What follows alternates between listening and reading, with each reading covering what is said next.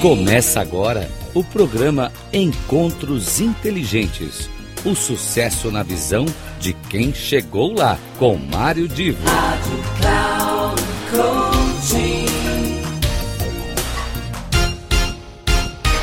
Queridos amigos ouvintes da Rádio Cloud Coach, começa agora mais um dos nossos encontros inteligentes, sendo que este, particularmente, é o terceiro de uma série de gravações com a Ana Cristina França Souza, que fala muito bem, ela é uma craque em assuntos ligados a ativos tangíveis e intangíveis, e o papo sobre gestão de marca, valor de marca, ele correu solto. E hoje é a última parte de nossa conversa. E lembrando que na, na última semana eu encerrei fazendo um comentário.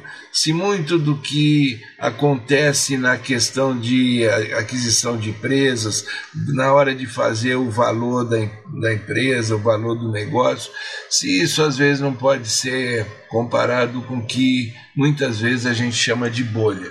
Vamos ver a resposta dela, a continuidade da nossa conversa e eu volto para as palavras de encerramento. Até já. Isso que você falou da, das, empresas, das empresas todas perder o valor, perder o valor no ativo, isso não parece o caso de bolha? Em que você vai, vai na economia, você vai gerando uma bolha e uma bolha alimenta outra bolha e de repente vem alguma coisa e ajusta tudo para um padrão menor. É, a, a, a... Tem, não tem essa cara de. É a bolha, como a gente teve nessa bolha imobiliária, ela, ela é um, um crescimento fictício que não tem lastro. Né? Uhum. Então, é, eu, eu, eu vendo para você para um valor, você pega, vende para alguém para um outro valor maior, que vende para alguém, e você está criando uma, uma expectativa que se algum momento aquele ciclo se interromper, nada daquilo se realiza. Né? Então a bolha tem essa característica de, de ser uma ficção. Nesse caso, era mais um reflexo da bolha. Né? Então a economia entrou numa recessão por conta de uma falta de crédito generalizada, então todo mundo perdeu valor não porque tinha é, um impacto direto com, com a bolha que estourou, mas como consequência de uma recessão generalizada, né? como se todo o mercado tivesse encolhido. Que é um pouco que a gente está vivendo no Brasil agora. Né? uma alta de juros, uma variação cambial absurda, então todo mundo que tinha algum tipo de investimento eu reduz. Vou, eu, vou, eu, vou, eu vou lembrar que na época do Collor, é, você tinha uma economia, ainda que com é, alto índice de inflação, você tinha uma economia que funcionava e as coisas aconteciam e aumentavam um daqui, a inflação alta dali, e o outro aumentava o preço. Havia um descontrole inflacionário, a economia ia em frente. Aí veio o Collor com aquela coisa de, de tomar a poupança de todo mundo, deixou o mercado sem dinheiro. E ao deixar o mercado sem dinheiro, todo mundo é quase como se reajustasse os processos num padrão bastante básico de, de compra e venda. Porque não existia dinheiro no mercado, as coisas tiveram que começar a acontecer de novo. É, claro que foi um, um golpe duro, mas que fez com que todo mundo baixasse a, a um padrão básico. É disso que você está falando? Ou seja, as coisas elas voltam para um padrão quase que inicial de, de crescimento? Não, acho que são coisas bem diferentes. A gente continuou tendo, a gente continua tendo o acesso ao crédito, a gente continua tendo a poupança interna, só que no, nível é, é como se esse giro tivesse parado. Né? Porque qual é a solução de você?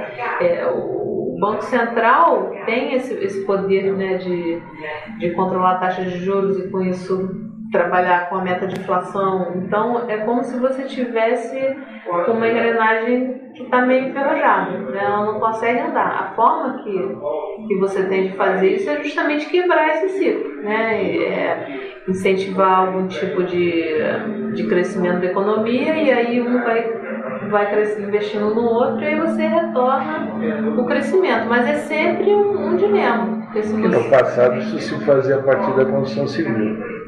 Exatamente. Você tem setores que, que, uh, historicamente alavancam, alavancam né, porque aumenta o número de emprego, aí você aumentando o emprego, você aumenta o consumo. Mas tudo isso tem prós e contras. Né? Na medida que você aumenta o consumo, você aumenta a inflação.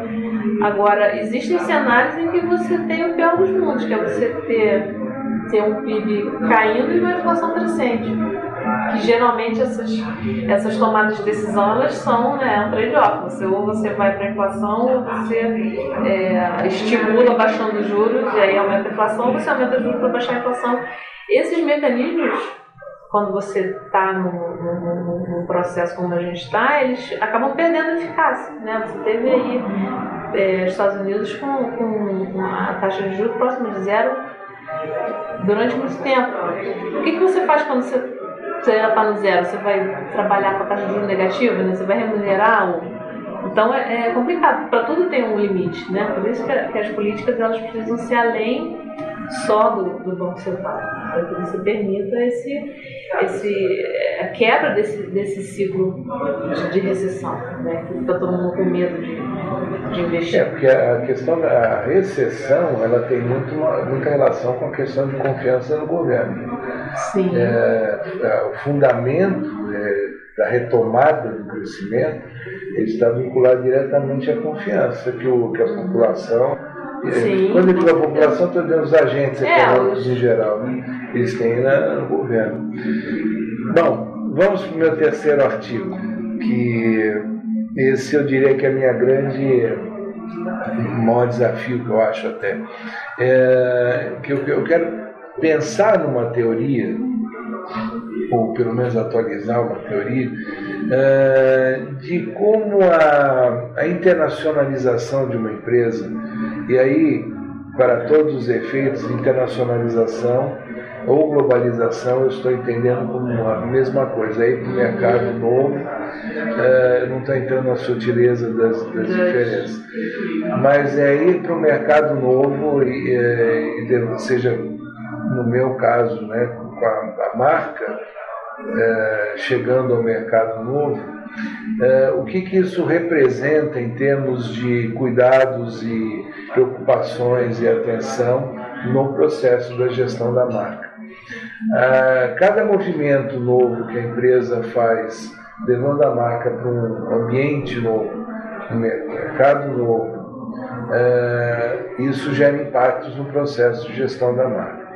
Eu queria, eu, eu, é onde eu quero desenvolver um trabalho. Eu queria saber se você, dentro desta ótica, você vivenciou alguma coisa, se é, os trabalhos que você fez para empresas é, internacionais, de alguma maneira, mostraram que isso é uma verdade ou não é verdade, ou não muda nada quando a empresa vai para um novo mercado, muda alguma coisa na maneira de abordar, de ver, de cuidar, de gerir a marca? Ah, não é muito assim a, a minha especialização aqui, né? Mas eu vejo assim, é, primeiro existe um desafio que algumas marcas elas são muito regionais, então elas não permitem essa, essa expansão. Dizem que a que as não sei se foi a Sears no Brasil. A Sears que tinha ali na Uruguaiana? Ou Sloper, não sei. Alguma dessas. Não, tinha lá no centro. Ou era mesmo? Não, no centro era mesmo. A Sears tinha em São Paulo, que eu me lembro que quando eu era garota eu comprava uma, coisa na Sears. Uma loja dessas de departamento grande, dizem que ela quebrou aqui no Brasil porque ela nos Estados Unidos ela tinha a compra centralizada. Então eles exportaram essa, essas práticas para o Brasil. Então o cara que comprava é, produto para Porto Alegre comprava o mesmo produto para o Nordeste, comprava casaco igual para o Brasil inteiro e você tem o Nordeste temperatura de 40 graus e o Sul no inverno faz 5. Então essa falta de de conhecimento né, da, da, da, regionalidade foi um dos, dos, fatores que quebrou a empresa no, no Brasil, né, seja lá que, que marca que foi. Então, eu acho que essa expansão geográfica em alguns setores, ela é muito delicada. Fora as questões legais, né? Uma, um trabalho que a gente faz aqui até com uma certa regularidade é uma empresa de fora que vem para o Brasil e chega aqui e já tem uma marca parecida com a dela no NPI e ela não consegue registrar, né? Então a gente já fez assim, é, uma marca de impressora, o cara tinha. É, quando você fala marca, você diz o design ou você diz o nome? O nome, às vezes, o design é mais difícil, mas o, o nome mesmo. Então, eu me lembro, por exemplo, num. Acho até que era, não sei se era HP.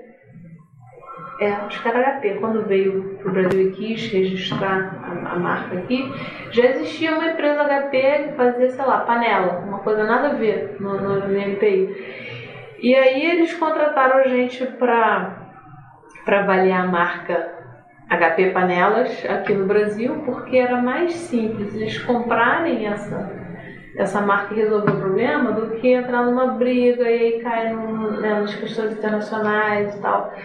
É, assim, não, eu não, não é minha área. Ou seja, essa... mais ou menos o caso de que eu, eu pago até a mais do que vale para poder me ver pra, livre do problema. É, que, é, que, que a sua marca não sei lá, não vale nada ou vale uma, uma quantia muito pequena dentro do empecilho que isso é no, na minha vinda para o Brasil. Né? Então hoje você esbarra não só nas questões mercadológicas, mas nas questões legais mesmo. Né?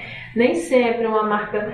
É diferente você pegar um mercado americano que, que tem uma. uma que, é, que é um mercado que tem uma facilidade de reconhecimento de vários países que, que acessam a cultura americana. Né? Há muito tempo atrás dizia-se que qualquer marca é, de exposição nacional nos Estados Unidos já partia de um valor de 100 milhões de dólares, que era assim um valor mínimo para uma marca que tivesse conhecimento nacional. Porque uma das formas de você mensurar é justamente o investimento na, na, na divulgação daquela marca. Então, se você pegasse o custo de mídia para você ter uma exposição nacional, é, isso valia no mínimo 100 milhões de dólares. Né? Então eu acho que existe, e é lógico que no mundo globalizado, com, com essa ferramenta que a gente tem na internet, uma velocidade muito maior de, de conhecimento e uma, de uma marca. Mas existem também grandes riscos do desconhecimento, né? tanto do desconhecimento da cultura local, quanto do desconhecimento dos aspectos legais e muitas vezes de uma resistência né, de você ter uma marca que, que entra em conflito com uma marca local, ou que, ou, ou, ou que você tem uma resistência daquele país, ou da, da, do capitalismo, ou do socialismo, seja lá o que for. Né? É, a teoria internacional, existem algumas teorias de internacionalização de empresa. É, e essas teorias elas não, elas não falam especificamente da marca, elas falam uhum. da empresa e então existem, é, como eu disse, essas teorias que são consagradas. Só que nenhuma delas, é, é, ao, ao, falar, não, como não fala de marca, ela reconhece a questão da internet e globalização, a possibilidade de uma determinada marca estar num país onde ela não tenha, a empresa não tem uma presença física. Então, hoje, por exemplo, você pode ter a, a marca de um, de um determinado serviço ou produto num país sem que haja presença física da empresa. Uhum. Uh, como é que você vê isso em termos de, de gestão, de, de, cuidados, de valor? Você tem algum tipo de caso desse que você acompanha? Você estava falando, eu me lembrei do caso do, do leite de rosas, né? Do, do que desodorante, leite rosa é um desodorante, por exemplo, que pareça. E a gente trabalhou durante muito tempo para eles. E eu adorava conversar com o diretor de marketing, porque ele sempre contava uns casos é, muito curiosos sobre leite de rosas. Ele falava que ele recebia, em média, por mês, 100 cartas de, de clientes é, informando o uso do leite de rosas. Né? Porque ele está na categoria de desodorante, mas você usa para limpar a pele, você usa uhum. uma série de, de coisas. Perfume, né? Até perfume. Ele falou que tinha, tinha um forró no Nordeste que se chamava Leite de Rosa, porque todo mundo passava depois do, do trabalho para ir para esse forró e tal. Ele falou. Essa semana, por exemplo, eu recebi uma carta falando que leite de rosas é ótimo para matar carrapato. você né, molha o algodão, põe em cima do carrapato, o carrapato morre, cheiroso, mas morre, né? E, e ele, ele solta, não, não, machuca a pele, porque ele deve morrer do infarto que solta as patas, né? E ele falando, a gente não exporta e a gente está em. Não, vou lembrar o número agora, mas tipo, a gente é vendido em 30 países e a gente não exporta oficialmente, né? São atacadistas, sei lá o que, que compram e levam para lá. Então tem na África, tem nos Estados Unidos, tem na Europa.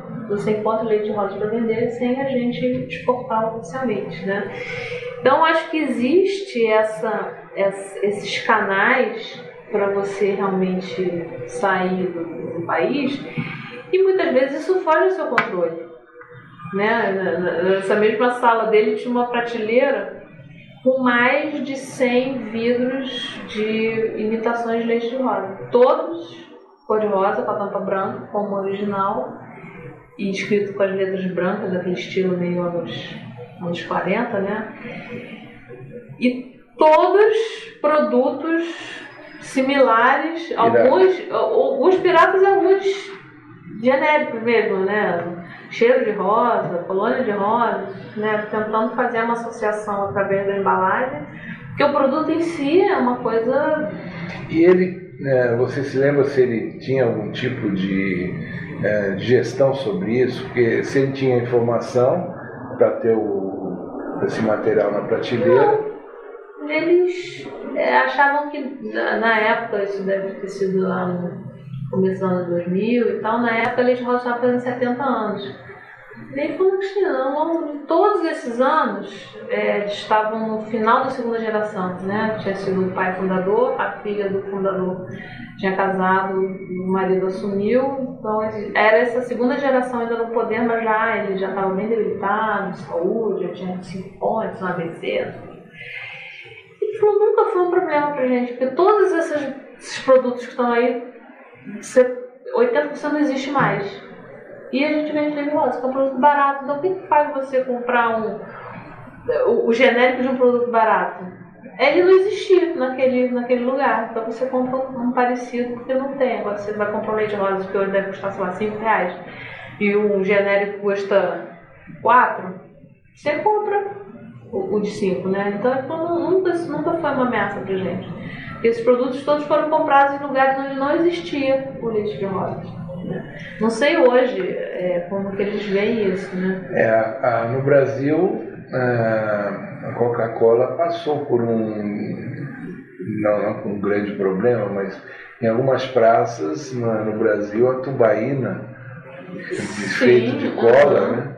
ela começou a ocupar alguns espaços da Coca-Cola porque era um produto que era bem mais barato em lugares onde a população queria o produto mais barato. É, e já era um luxo tubaína, né? Então já estava para lá de bom, né?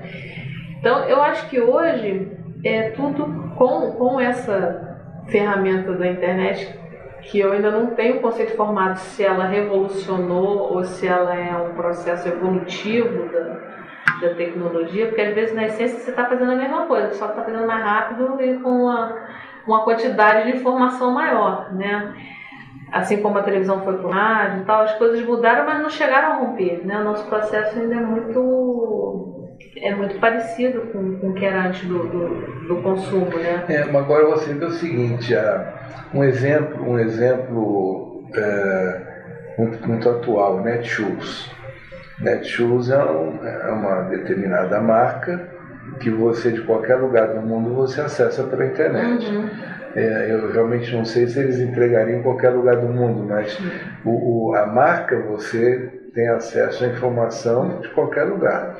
E mesmo se você estiver fora do Brasil, é, para alguns lugares você consegue comprar. comprar. Assim como antes da Amazon entrar no Brasil, você também comprava e portanto a marca ela existia aqui sem que é, existisse é, a loja. Comprando, né? Porque é, eu... é que agora já existe uma, uma representação da é, Amazon no Brasil. Mas não são os mesmos produtos, né? Então. É. Então o que que acontece? Você você tem a marca que ela ela tem o, o, o equity dela, uhum. nos atributos dela ela tem o seu valor quando for uh, se trabalhar, se pensar na questão de valor, da, da, valor financeiro, aquilo que é representativo dentro do valor da empresa, mas uh, pensando uh, exclusivamente na relação dos, dos públicos, dos vários públicos de interesse com a marca. Isso pode existir mesmo que a empresa não esteja presente ao seu lado. Uhum. A, a internet permite isso, a globalização, essa dinâmica global, ela de certa maneira até estimula isso. Né? Você ter acesso a, a marcas, informações da empresa e até fazer parte de uma formação de opinião a favor ou contra. Uhum. A rede social te permite você. Com certeza, né? Você faz um levante hoje de.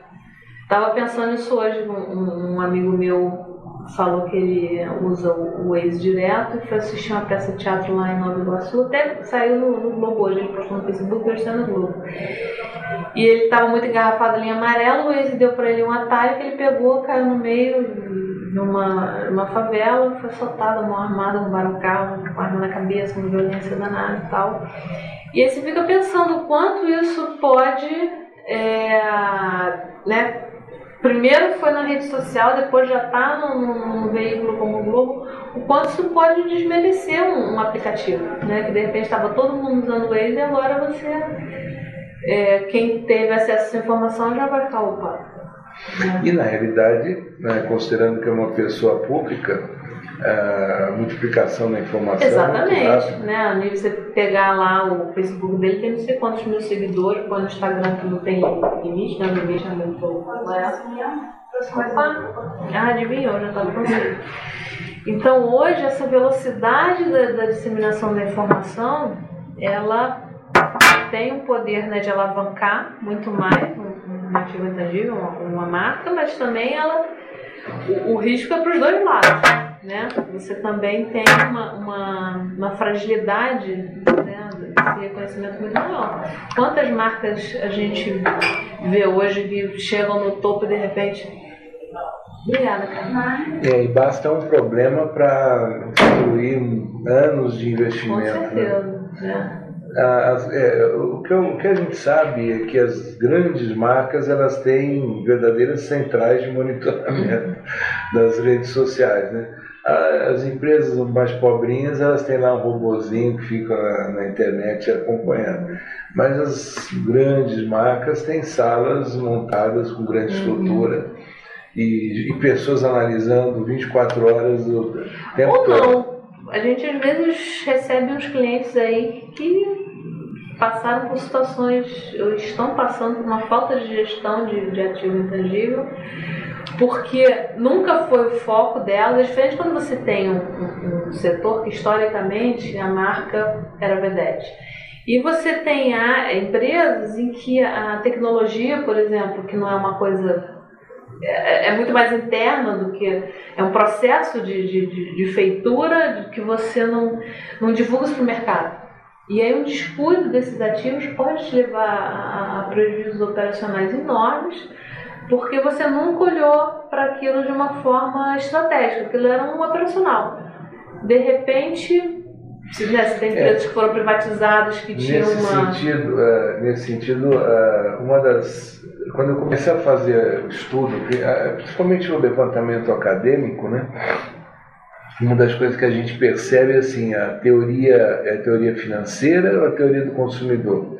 Né? Fundamentalmente, quando se fala em marca, é, olhar pela ótica do consumidor ou pela ótica do, da contabilidade, das uhum. finanças, ou dos acionistas, né, que de, de certa uhum. maneira. E, e, é raro, eu diria raríssimo, você ver estudos, e é, essa é uma das coisas que eu quero então inserir e contribuir, é, você falar em stakeholder. O stakeholder de uma maneira muito mais abrangente, que é o público de interesse que interage com a marca e não necessariamente ele é nem consumidor, nem acionista. É, o público interno, por exemplo, que é um empregado, é um público de interesse e que tem uma influência muito grande na, na questão da formação da imagem de, da marca. E, e, é claro que por tabela levaria na, na questão da, do valor É isso aí, meus queridos amigos. É assim a gente conclui esta conversa muito, mas muito realmente profunda de, de conteúdo, de, de tratamento técnico eh, sobre a questão da marca e avaliação de ativos, sejam eles tangíveis ou intangíveis. Enfim, a Ana é uma querida amiga até hoje e a, a, a gente sempre que falar de assuntos ligados à avaliação de marcas, avaliação de empresas, a Ana é um nome bastante reconhecido e será bastante lembrado. Eu agradeço a atenção de todos e fico aqui esperando que vocês me acompanhem no próximo programa, no próximo encontro inteligente, começando com um tema novo. Até lá.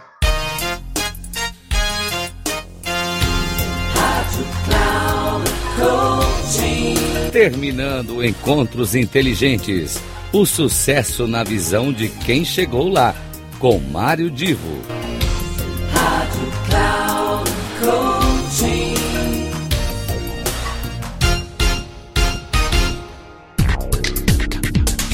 Não perca Encontros Inteligentes. O sucesso na visão de quem chegou lá, com Mário Divo.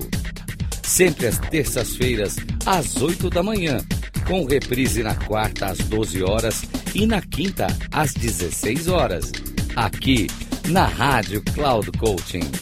Acesse o nosso site radio.cloudcoaching.com.br e baixe o nosso aplicativo not Google Store.